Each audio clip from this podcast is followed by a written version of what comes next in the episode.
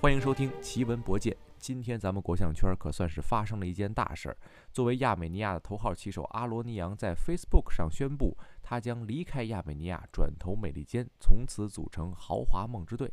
到底是怎么一回事儿呢？原来故事还得从2018年4月开始说起。那个时候，阿罗尼扬还是整个亚美尼亚的民族英雄，他的幕后大金主也是当时亚美尼亚的总统萨尔基香。不过，已经连任两届的总统萨尔基香这个时候突然宣布转任总理，立刻引发了亚美尼亚的政局大地震。原来，从2015年开始，萨尔基香就在谋求着为自己终身制做准备，所以他将整个亚美尼亚的政体从半总统制转成了议会制。他也顺理成章可以从总统卸任之后唱起总理总统二人转，这也就引发了时任反对派领袖的帕西罗尼的不满。帕西罗尼率领民众走上街头，引发了亚美尼亚2018年大示威，击碎了萨尔基乡的独裁美梦。从此，亚美尼亚被誉为是民主的象征。这次革命也被称为当代的天鹅绒革命。所谓一朝天子一朝臣，新总理上台之后，立刻把原来萨尔基乡所有的政工干部全部清洗了一遍，当然也包括体育部门的负责人。那阿罗尼扬作为当时最重要、最耀眼的体育新星。自然也受到了一些连累，不过好在啊，新总理承诺阿罗尼扬，你的一切待遇，包括教练团队、技术支持，所有这一切都将一个不少。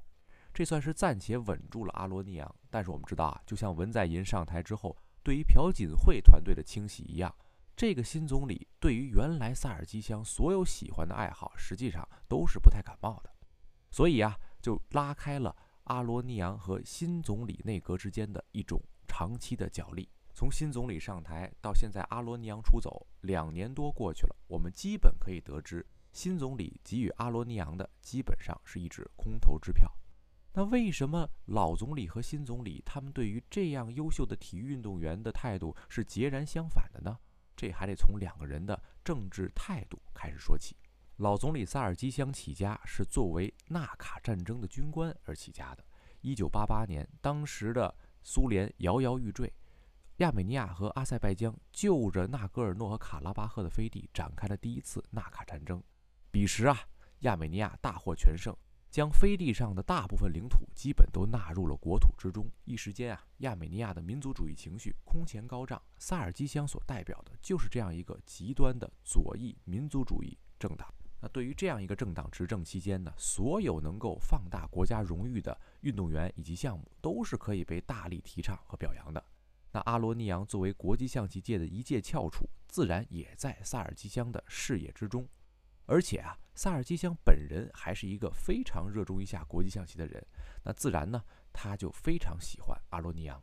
而另一边反对派帕西尼扬呢，则是编辑出身，属于自由主义知识分子，他就是一个笔杆子。对于这一套民族主义至上的东西，实际上不太感冒，所以他的上台基本标志着所有民粹民族主义的东西基本就要靠边站了。我们可以看到啊，在第二次纳卡战争，也就是2020年纳戈尔诺和卡拉巴赫、阿塞拜疆、亚美尼亚这次斗争当中，亚美尼亚是节节败退。一方面当然是由于军力的悬殊，当然还有就是我们这一位总理对于武力的相对来说是不太擅长的。再次多说一句，所谓纳卡问题，实际上是苏联当时民族主义政策失败的一个典型案例。在斯大林时期，为了笼络各方势力，他强行的在阿塞拜疆的西南部地区设置了一个飞地。这块飞地亚美尼亚人居多，但是却被阿塞拜疆占领。当苏联示威之后，这个地区亚美尼亚人谋求独立，那阿塞拜疆人自然也不能允许自己的国土被分裂。于是就导致了今天这样一个兵戎相见的结果。放眼当今棋坛，我们有两位顶尖高手，就来自这两个战火纷飞的国家：阿塞拜疆的拉贾波夫，以及曾经的亚美尼亚一哥阿罗尼扬。纳卡战争的失利，让亚美尼亚从经济复苏一下又跌回了谷底。离开南高加索这个火药坑，也许对于阿罗尼扬本人来说，也不失为是一种幸运吧。让体育的归体育，让政治的归政治，这句理想到底什么时候才能回到现实呢？看看阿罗尼扬最后的选择，我们为他祝福。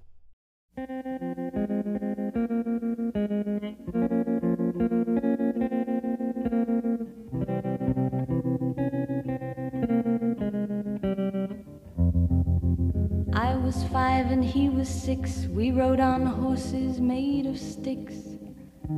He wore black and I wore white. He would always win the fight. Bang, bang. He shot me down. Bang, bang. I hit the ground. Bang, bang.